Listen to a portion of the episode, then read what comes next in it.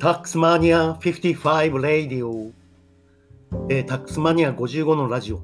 税金クリエイターのタックスマニア55こと細川武です。ユーデミーベストセラー講師を目指す税理士の細川武が皆さんに税金の話を分かりやすく噛み砕いて伝えます。映画プロレス UFO 格闘技その他のヨタ話等も材料に。税金にまつわる話もしていきます。初学者を意識し、お客の悩みを解決するお客が私のコースを受けた後の未来の姿を想像できるようにターゲットを最終的には絞ってビデオの制作を続けていますがその制作過程で考えたことをラジオで喋りますメルマガとアメブロも始めました。え細川武の公式メルマガ、え細川武のアメブロで検索していただくと出てきます。登録とフォローをよろしくお願いいたします。え本日は奇数回。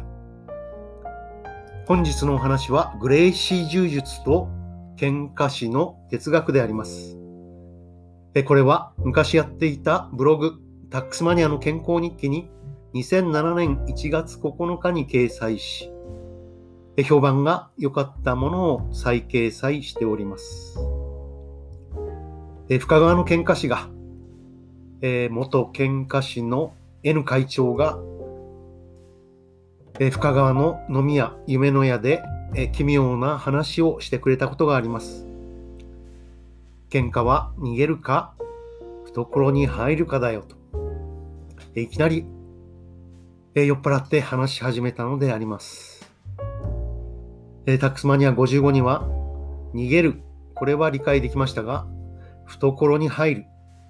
え、この意味がさっぱりわかりませんでした。え相撲じゃあるまいし、え怪げな顔をしているタックスマニア55に気がついた、深川の元喧嘩師 N 会長の目が怪しく光りました。お前を学卒のくせによ、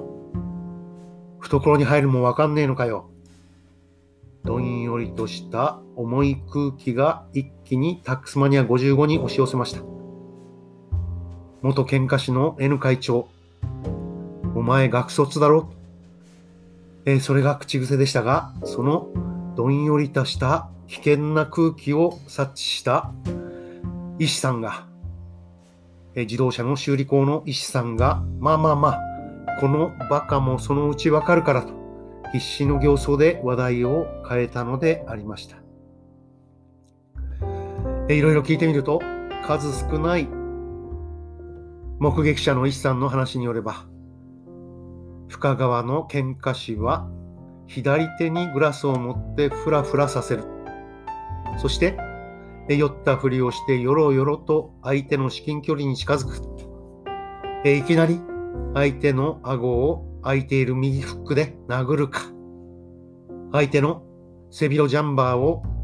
袖を掴んでずり下ろし、尾低骨を思いっきり蹴るかのどちらかだったそうであります。えー、とにかくあっという間の出来事で、えー、誰も気がつかない。そして困った客をそのまま店から追い出すということのようでありました。そうです。深川の喧嘩師は材木の仕事以外にいわゆる店のお守り役、用心棒を兼ねていたのでありました。考えようによっては、喧嘩師のやり方は実に汚いやり方です。そして、この間お話した若光谷新作のお父さんのやり方と、えそっくりであります。喧嘩に汚いも綺麗もない。負けたら終わりの世界です。え確かに至近距離では相手のパンチやキックは絶対に当たりませんので、至近距離に入る、懐に入るということは重要です。深川の喧嘩師の喧嘩は逃げるか、懐に入るかだよという意味は、逃げるのが一番。素人衆は逃げるのが一番。でも、やるときは先手必勝。えー、そのような意味だったのかもしれません。それから何年も経ってから、えー、ビデオや直接東京ドームで見たグレイシー柔術の戦いぶりは、まさに中西会長のお話の通りでありました。パンチが当たらない距離を取りながら、一気に懐に入って勝負をつけます。それはまさに深川の喧嘩師 N 会長の哲学をそのまま具現化したような恐ろしい戦いぶりでありました。でも、そのグレイシー術術もえビデオで散々研究し尽くされて、あまり勝てなくなりました。コンデコマこと前田光代が行動感柔道の一番危ない部分をブラジルに伝えたその柔術はブラジルだけでは生き残っていたのですが、セオリーを見抜かれると、どの世界でも苦しいと思います。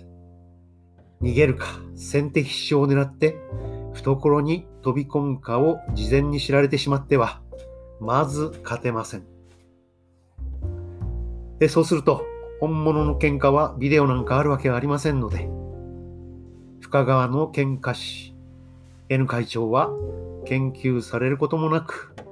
連戦連勝だったのでありましょう。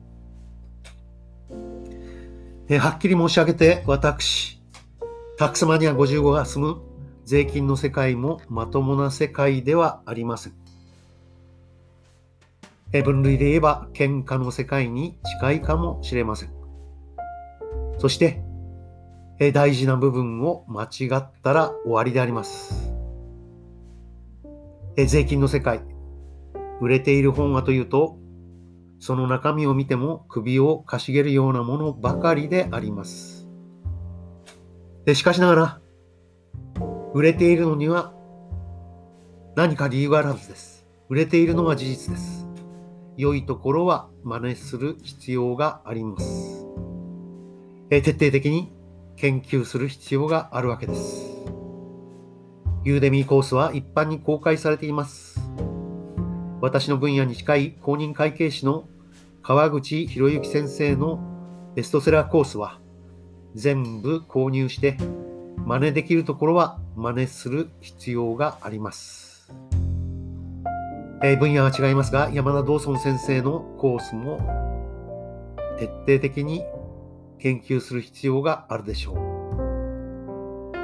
私の場合、税金の世界ですから、税金の世界という特殊性に気をつけながら前に進めま、進む必要があります。え本日は第65回グレイシー柔術と喧嘩師の哲学でした。最後まで聞いていただきありがとうございます。また聞いてくださいね。